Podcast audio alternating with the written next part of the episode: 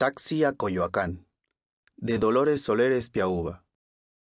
Capítulo 1.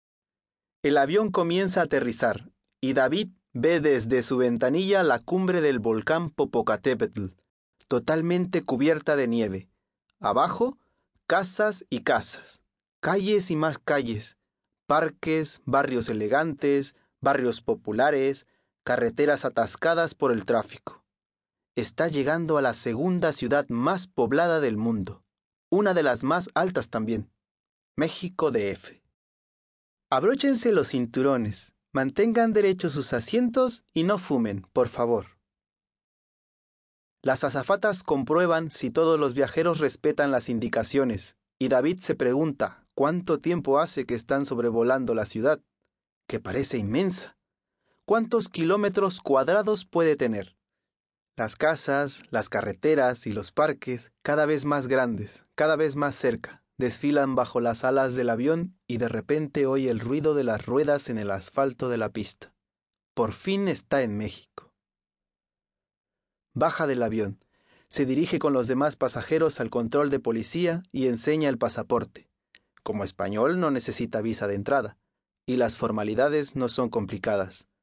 Avanza después hacia la recogida de equipajes y recupera su maleta. Recuerda que a partir de ahora debe decir valija. Y sale del aeropuerto Benito Juárez a la luz de un día soleado y espléndido. Piensa que en Europa los días son ya más cortos, pues está terminando el mes de octubre y la luz ya no es tan fuerte, ni tan viva como en esta parte del planeta. Hace un tiempo seco y agradable, y los árboles le parecen más verdes y más frondosos que en España el color de las flores más intenso. Le sorprende sobre todo la cantidad de gente que se agita a su alrededor y piensa que está en una ciudad de 18 millones de habitantes. ¡Qué vértigo! Ve una parada de autobuses. Piensa que a partir de ahora debe decir camión.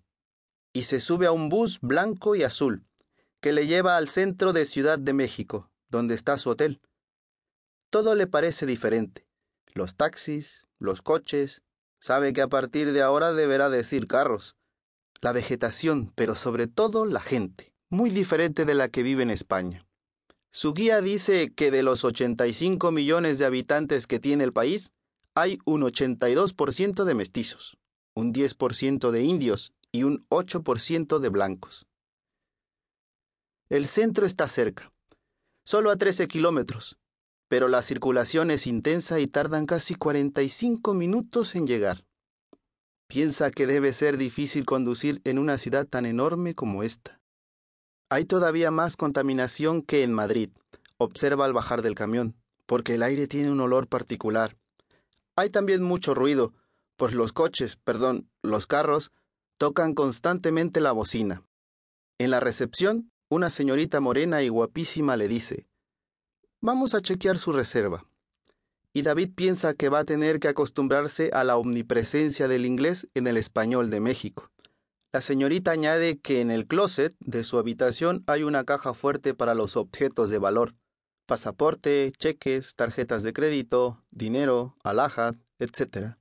Y le da la llave. El ascensor, que aquí se llama elevador naturalmente, lo deja en el sexto piso, y la ventana de su cuarto da a una calle céntrica, con edificios modernos y altos.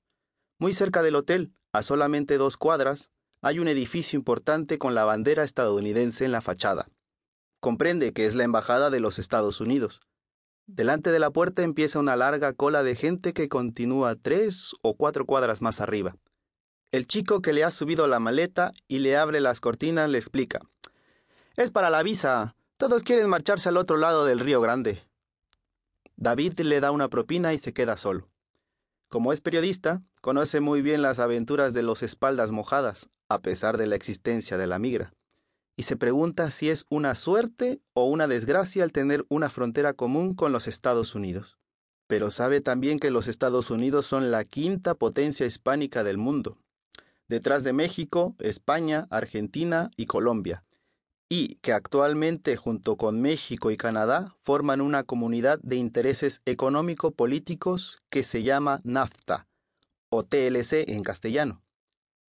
Abre la maleta y empieza a ordenar su ropa en el armario.